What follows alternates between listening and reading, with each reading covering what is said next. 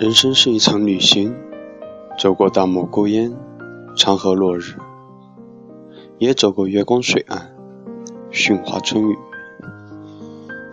可我们总是不知道，经过人世的长街小巷，荒城落木，我们寻找的到底是一金万照，还是三寸月光？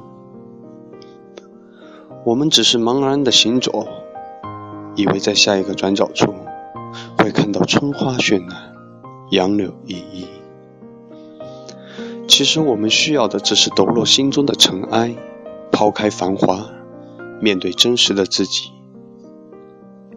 似乎只有诗人可以远离喧喧嚣，寻觅到生命的真意，看到落霞的孤鹜美景，听到花开花落的声音。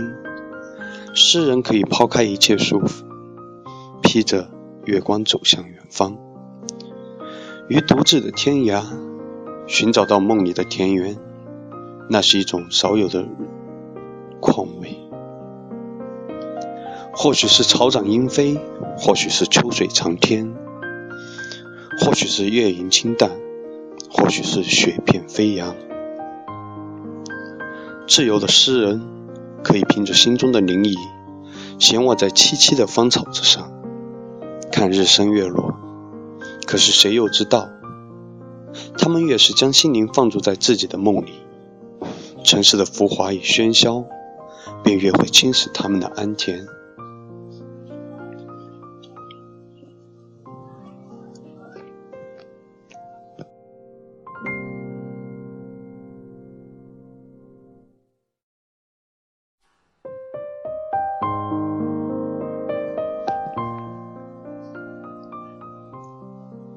孩子是悲伤的，他不为落花而悲，不为生死而悲，只为在繁华的城市里寻觅不到想要的自在和宽阔而悲。他属于诗，属于春花秋月，可是他必须做物质的短暂情人，在关于粮食蔬菜的嘈杂声中痛苦的穿行。他可以以梦为马。在月光下找到最初的圣洁，可是他毕竟是平凡的生命，在烟火的人间，不得不面对一日三餐。这便是诗人的无奈。梦幻再唯美，也必须走出来，以诗意的灵性对话衣食住行。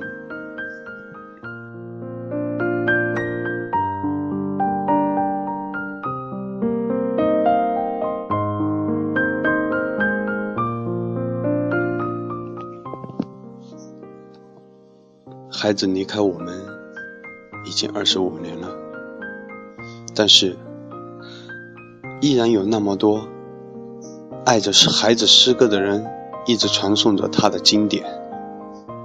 今天我为各位听众带来一首他的诗歌，希望你们喜欢。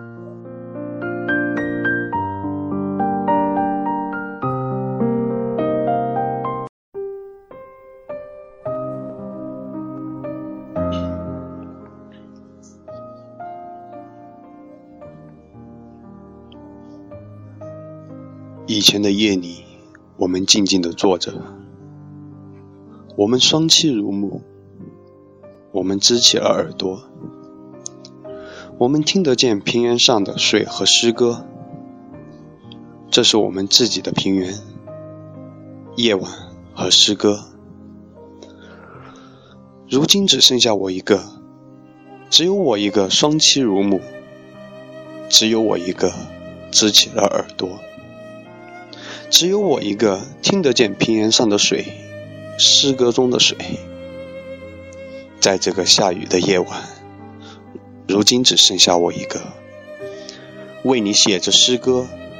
这是我们共同的平原和水，这是我们共同的夜晚和诗歌。是谁这么说过？孩子，要走了，要到处看看。我们曾在这儿坐过。